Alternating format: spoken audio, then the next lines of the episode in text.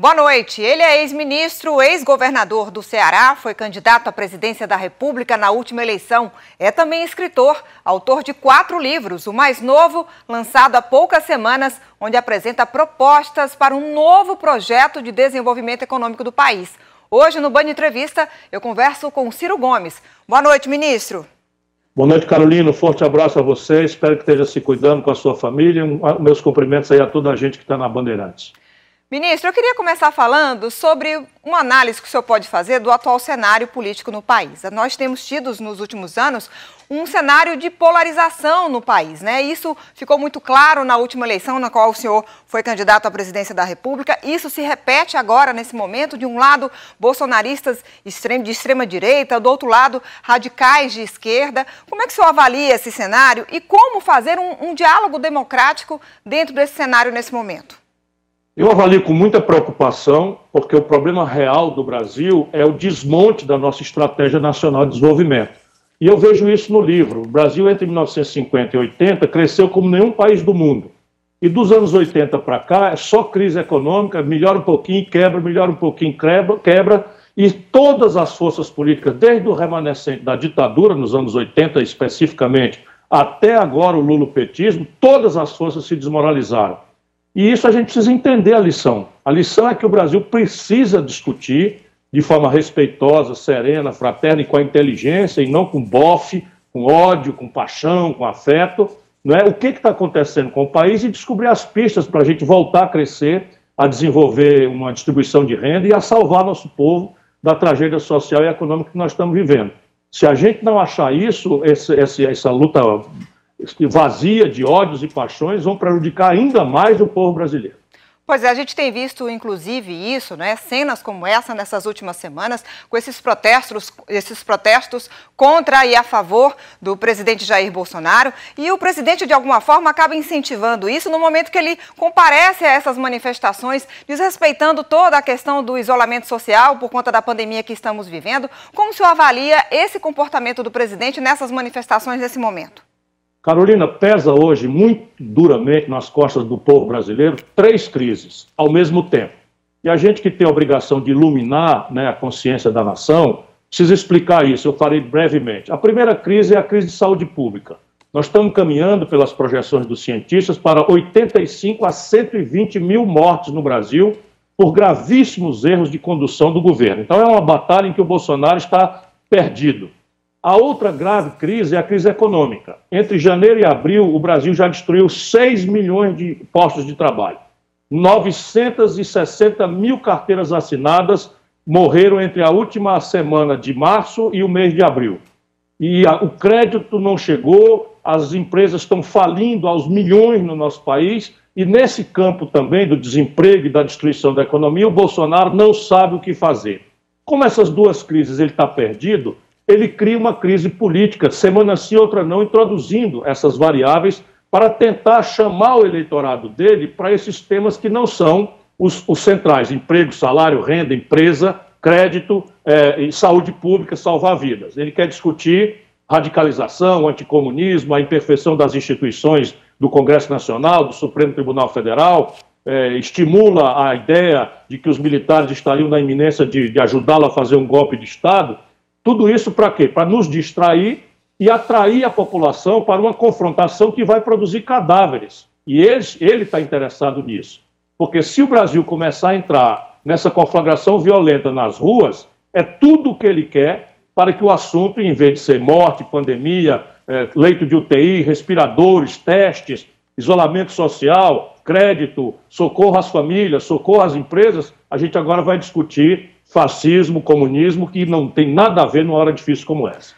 Pois é, o senhor falou aí assim, desse comportamento do presidente, que a cada semana, a gente pode dizer que a cada semana é uma nova emoção, né? Porque cada semana são acontecimentos que geram novos debates, novas discussões, inclusive debates cada vez mais acalorados em relação a um possível impeachment do presidente Jair Bolsonaro. O senhor acredita que no meio de uma pandemia que estamos vivendo hoje, falar em impeachment é coerente? Veja, nós precisamos preparar o caminho. Hoje, nós devíamos trabalhar exclusivamente, todos nós, sobre questão de salvar a vida do povo e sobre salvar emprego e salvar o tecido produtivo, as empresas, especialmente as micro, pequenas e médias empresas, que, volto a dizer, estão sendo destruídas no Brasil. Nós somos candidatos a chegar ali por setembro com a pior queda do, do, da riqueza brasileira de toda a história, multiplicado por três. Meus técnicos falam entre 6% e 11% de queda do PIB, quando a pior, o pior ano que nós tivemos foi 3,4% com a Dilma.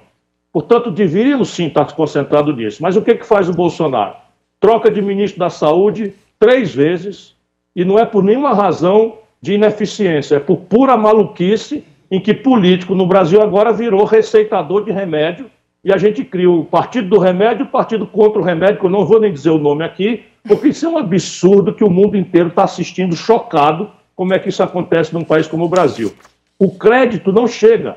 Você tem o seguinte, o empossados hoje no sistema financeiro, mais de um trilhão de reais de dinheiro público que foi liberado pelo Banco Central para irrigar a economia, diminuir o, o colapso do faturamento das empresas e que os bancos não emprestam, quando vão emprestar, estão exigindo garantias, reciprocidade, que não são praticáveis numa hora como essa, em que as empresas estão sem faturar. E o que acontece é que no fim da tarde esses, esses bancos estão emprestando o dinheiro que pegaram do governo sem juro para o governo né, é, remunerar juro para eles. Ou seja, uma, uma gente ganhando dinheiro com a tragédia brasileira.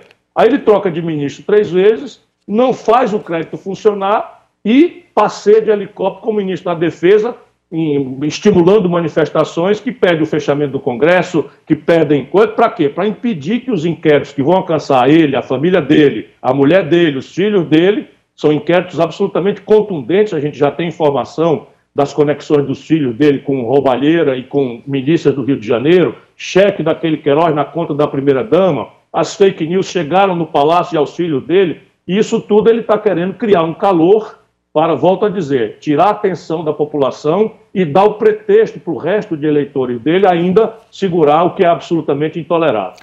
Agora, o senhor que é advogado, o senhor acredita que o presidente Jair Bolsonaro já cometeu crimes que justificam um impeachment nesse momento? Sim, e é bom que você lembre, impeachment não é remédio para governo ruim que a gente não gosta. Impeachment é uma punição que a democracia estabelece para cometimento doloso, ou seja, de cabeça pensada, de crime de responsabilidade. Ele está cometendo quatro crimes de responsabilidade, alguns deles repetidamente. Primeiro, está escrito na lei de responsabilidade, que define o crime de responsabilidade: atentar contra o regular funcionamento das instituições. Quando ele vai para a porta do, do, do quartel-general do Exército e diz: Eu estou com vocês, vocês estão comigo, o que estava ali na frente? Faixas propondo intervenção militar, a volta do AI-5, o fechamento do Supremo, o fechamento do Congresso Nacional. Ele cometeu esse crime e comete até agora, domingo passado. Segundo, o crime contra a saúde pública. Na medida em que ele receita remédio, ele comete o crime de charlatanismo, que é você é, prescrever remédio sem ter habilitação científica e profissional para isso, que é exclusiva dos médicos, dos farmacêuticos, dos cientistas. Ele, ele, ele é, vamos, sequestrou respiradores destinados aos governos estaduais aí comete o terceiro crime, atentar contra a autonomia federativa. E ele, quando avança para, para manipular as instituições, Controladoria Geral da União, né, Polícia Federal, Procuradoria Geral da República, ele está humilhando o Procurador-Geral da República, visita, sai de lá anunciando que o inquérito vai ser, ele está praticando obstrução de justiça. Esses quatro crimes são crimes contra, contra a responsabilidade e, portanto, são casos de impedimento. Claro que o impeachment, o impeachment é, um, é um processo jurídico, que ele está realmente claro que ele cometeu, mas é um processo político. E aí, respondendo mais objetivamente sua pergunta anterior, hoje essa condição de fazer o impeachment não existe. O Bolsonaro, com todas essas, essas atitudes, ainda tem, e eu compreendo isso com muita humildade, um terço do povo brasileiro do Sul e um quarto do povo brasileiro do Sudeste, do Norte do Centro-Oeste apoiando a ele. Se isso é verdade, ele também tem ainda um terço, pelo menos mais de um terço, que é o necessário para ele, para segurar o impeachment. Inclusive, está comprando votos dos corruptos do Congresso com essa finalidade de impedir o impeachment. Mas eu acredito que a democracia tem que se preparar, porque ali por agosto, setembro, quando o descalabro todo mostrar para o nosso povo que nós temos um presidente criminoso, incapaz de administrar o Brasil, tanto do ponto de vista da saúde quanto da destruição da economia, a democracia precisa ter um remédio em que ele tenha garantia dos direitos dele, se defenda, não é? e, e aí então a gente possa avançar né, sem comprometer as liberdades, a liberdade de imprensa tão agredida, a liberdade dos trabalhadores se organizarem, dos partidos políticos operarem o calendário eleitoral, trazer o povo para votar na hora própria. Ministro, é, o senhor falou um pouquinho do cenário político no país nesse momento, é, no bloco anterior, falou em relação ao presidente Jair Bolsonaro, mas eu queria, antes da gente partir para o assunto do seu novo livro, que o senhor acabou de lançar, eu queria que o senhor, a sua avaliação em relação a duas figuras importantes no, no, governo federal. Primeiro, o ex-ministro Sérgio Moro, qual foi o papel dele no governo federal e como o senhor avalia a saída dele no governo, e também a figura do presidente, do ministro Paulo Guedes, né, que defende tanto a privatização e, a, claro, que a economia nesse momento é fundamental. Nós estamos vivendo uma crise política, econômica e uma, uma crise também de saúde. Como o senhor avalia esses, esses dois personagens do governo federal? Eu diria a você que o governo Bolsonaro se assentou em três pernas mais relevantes. A primeira perna foi a propaganda que os estrangeiros vieram ajudar ele a fazer aqui, grupo de WhatsApp, etc, etc, de um cara de fora do mundo político que, na percepção do povo, pela tragédia econômica que o PT produziu e a notícia generalizada de corrupção que o PT produziu, o povo brasileiro estava votando com ódio e querendo uma, uma coisa que parecesse antipolítica e tal. Isso o Bolsonaro encarnou como um mecanismo de propaganda, de manipulação de imagem, em cima, volto a dizer, de assessoramento. O nome do cara é Steve Bannon, que o Trump mandou para cá para auxiliar o Bolsonaro e o Trump acabar controlando a presidência do Brasil. As outras duas pernas você mencionou e o jornalismo brasileiro não acordou ainda para isso. Você muito corretamente apontou. É o Sérgio Moro, que é a perna da moralidade, da decência, porque o povo brasileiro não aguenta mais passar a vida que passa e chegar em casa no fim da tarde e ver a notícia todo dia, no começo da noite, nos jornais, da roubalheira, do desvio de dinheiro, não é, do descompromisso, do privilégio, enfim.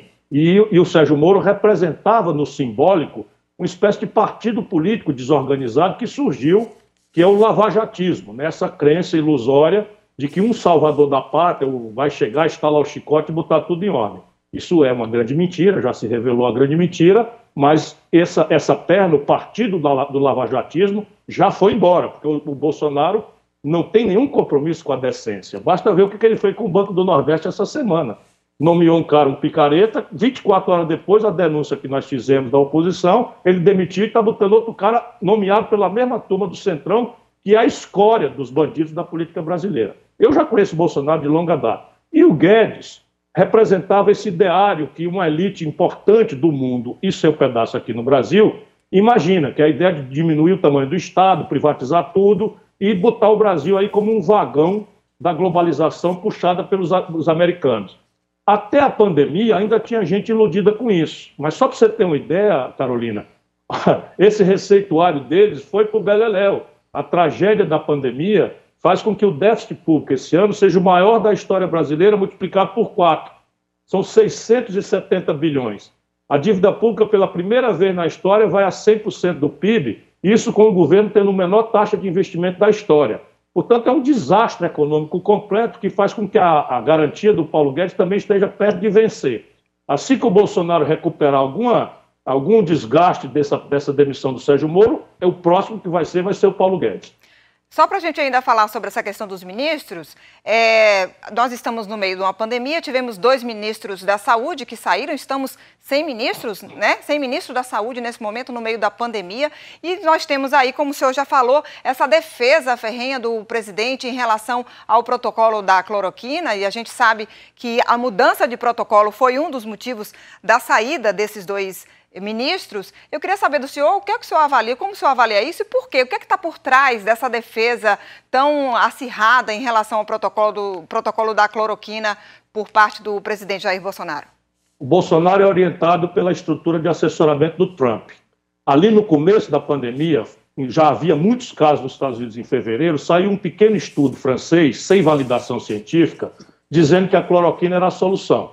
Então o Trump assumiu é, sem, nenhum sem nenhuma ciência, de que a cloroquina seria a grande solução para não, não fazer o isolamento social que causaria problemas econômicos no ano eleitoral em que ele é candidato. Aí o Bolsonaro, como sempre, pega assessoria e repete. O Bolsonaro não estuda nada, é uma equipe de quinta categoria, ele mesmo é um despreparado, doentio, é patológico. O Bolsonaro, francamente, é só muita, muito sofrimento para explicar por que o povo brasileiro não viu as evidências de que o Bolsonaro seria uma tragédia. Isso é uma página que a gente deve virar e compreender com humildade o voto que o nosso povo deu, volto a dizer, pelo desastre que foi o PT na economia, criou a crise econômica da história, e na generalização da ladroeira, em que o símbolo é o Palocci, fundador do PT braço direito do Lula.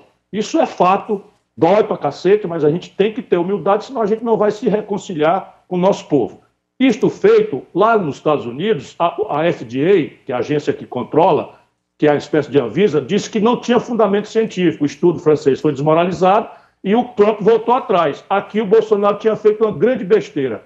Precipitou-se, mandou o exército. Ele tem uma, tem uma gravação que ele faz no churrasco com os filhos, ali por março, e ele precipitou-se e mandou comprar toneladas do, do, do material para fazer a cloroquina, que inclusive foi vendido por quatro, por seis vezes o preço que o próprio governo Bolsonaro comprou em maio do ano passado, né? eles compraram e estocaram no laboratório do Exército.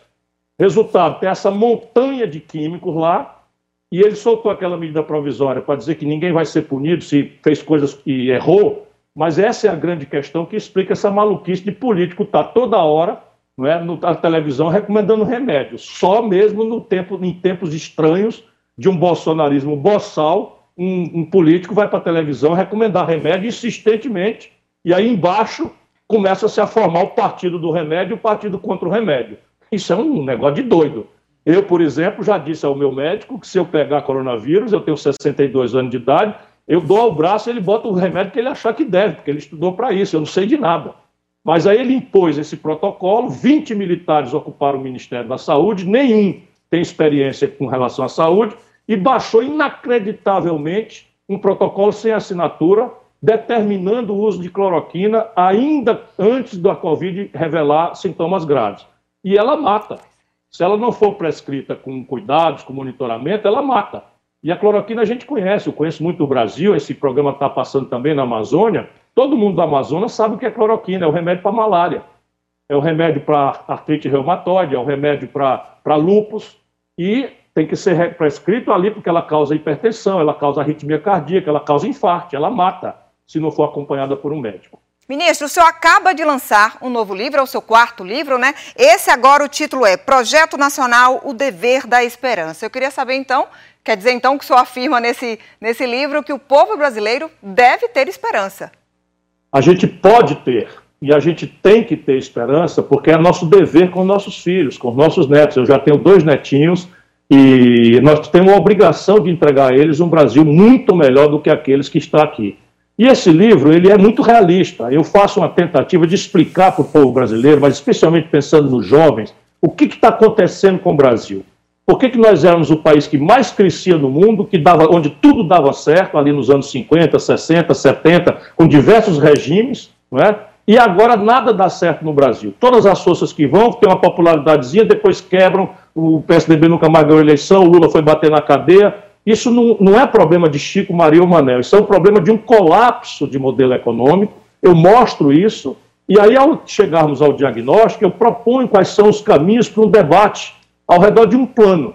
Porque o Brasil hoje não tem plano para nada. Ninguém é capaz de dizer para onde é que nós estamos indo, em nada. Nem em educação, nem em saúde, nada sério. Infraestrutura, renda per capita, autonomia científica e tecnológica, nada disso acontece se não tiver um projeto que, que, calcule quanto custa, que divida a tarefa, quem vai fazer o quê, qual é o papel da iniciativa privada, qual é o papel do Estado, qual é o cenário internacional, as ambiências né, hostis e, e de oportunidade. E o livro descreve tudo isso, propõe um conceito moderno do que é ser progressista, o que é ser de esquerda, qualifica a discussão e chama para o debate, pedindo que o debate seja feito com nossa cabeça e não com o nosso fígado, com o nosso bofe. Ou seja, eu proponho que a gente discuta fraternalmente nossas diferenças e não ficamos achando que tem salvador da pátria, que um vai dar certo, que o outro é, é ruim e que não presta, e isso não, não vai em canto nenhum. Agora, ministro, nesse seu livro, o senhor traz na prática um projeto de desenvolvimento econômico do país. Mas claro que esse livro foi escrito antes da pandemia e hoje nós temos um cenário totalmente diferente, não só no Brasil, mas no mundo inteiro. Então, esses projetos que o senhor traz aí no livro podem ser aplicados mesmo nesse cenário que nós estamos agora, que é diferente de tudo que a gente pudesse imaginar, podia imaginar em algum momento da vida? De fato, Carolina, eu já tinha mandado o livro para a editora, mas pedi de volta e fiz ali uma introdução, em que, porque o livro eu já fiz um esforço para ele não ser datado. Então, é um conjunto de valores, de projetos, de estratégias, de argumentos. E eu diria a você que a tragédia da coronavírus simplesmente dá muito relevo ao argumento. Por exemplo, tem um capítulo lá que parece profético eu falo que o Brasil, mas não é profecia, porque eu consultei a inteligência nacional antes de escrever durante muitos anos. Então, o Brasil hoje está importando respirador e equipamento de proteção, tipo máscara, bata, touca de, de enfermagem, né, para enfrentar a pandemia. Quando o complexo industrial da saúde é claramente uma oportunidade para o Brasil. Isso já estava defendido no livro e agora a pandemia mostra com muito mais dureza e tragédia para o nosso povo e para nós todos, que estamos tristes com 32.588 famílias que perderam seus filhos, com o vaticínio trágico dos cientistas, que nós vamos chegar até 120 mil mortes. Enfim, o livro é muito claramente comprometido com ideias que são muito mais importantes depois da pandemia, porque fica mais revelado na prática do que na teoria, que ele é um livro de teoria de economia política. Agora, é, a gente também está vivendo aí essa semana, vivenciando e vendo esses protestos, né, por conta é, do caso de racismo que aconteceu nos Estados Unidos, um policial branco que matou um, um homem negro. E isso a gente está vendo lá, os protestos que geraram não só lá, mas no mundo inteiro. Mas a gente vê isso aqui corriqueiramente no Brasil, né, vítimas, os negros como vítima de preconceito e de racismo todos os dias, de violência. Eu queria saber se nesse projeto que o senhor traz no livro tem espaço também para é, saudar, talvez, tentar minimizar essa dívida que a sociedade tem com o povo negro, fazer essa justi justiça social. Há claramente um compromisso de cada grupo do, de interesse no Brasil tem que achar um lugar nesse projeto em que ele, mais cedo ou mais tarde, entenda que esse projeto lembrou dele. Eu não, tô, não tenho a pretensão de não ter esquecido nada. Esse livro diz deliberadamente que a minha contribuição é um debate para o qual eu chamo mas especificamente sobre, sobre a comunidade afrodescendente, os negros, é flagrante pela economia. Um negro que faz o mesmo serviço de um branco no Brasil ganha 70% do salário que o branco faz pela mesma jornada de trabalho. Portanto, há um componente econômico. Mas mais grave e trágico é assim: 80% da população carcerária brasileira, jovens, pobres, negros, pardos das periferias. Quando você olha a polícia brasileira, é a polícia que mais mata no mundo. Essa é a causa do, dizer, da explosão da, da, panela de pressão racial que, que existe nos Estados Unidos. Pois bem, no Brasil, de cada 100 pessoas mortas pela polícia, 75 são jovens negros pardos das periferias do nosso país. Portanto, é preciso olhar para isso com muita clareza, como é preciso olhar para a questão das mulheres, como é preciso olhar para outros grupos. Entretanto, eu proponho no livro que isso não pode ser tratado de forma fragmentada porque não existe um lugar para igualdade para os negros, por respeito à diferença de sexo, à diferença de, eventualmente, orientação sexual, fora de um projeto nacional que busque igualdade para todos e tolerância e respeito à diferença. Essa é uma reflexão também que eu faço no livro. Ministro, a gente já está no finalzinho da nossa entrevista, mas eu não queria deixar de abordar com o senhor em relação às eleições municipais. Tem aí o debate se adia ou não adia as eleições. É, o senhor acredita, o senhor acho que já falou até que o PDT ou o senhor mesmo tem uma proposta de adiamento da eleição desse ano, é isso? Na verdade, nós estamos todos trabalhando em articulação com, com o Tribunal Superior Eleitoral para produzir uma solução que adia as eleições, mas mantém a data da posse dos novos governantes para o mesmo dia, 1 de janeiro de 2021. Na nossa ideia, não está feito o acordo ainda, mas está avançando bem, bem nessa direção, porque é muito razoável, não é uma ideia minha, está é, tá sendo construída coletivamente. Nós faríamos as eleições em dois turnos, um em novembro e outro em dezembro.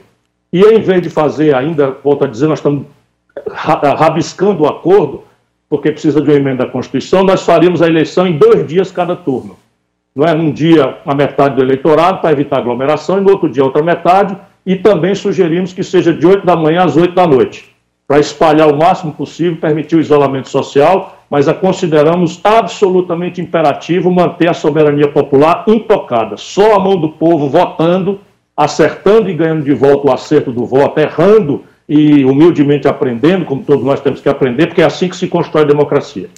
Ministro, eu quero te agradecer, viu, sua participação aqui. Muito obrigada. Obrigado, Carolina. Uma boa noite para o senhor. O Band Entrevista de hoje termina aqui. Para você, um bom fim de semana. A gente volta a se encontrar na segunda-feira.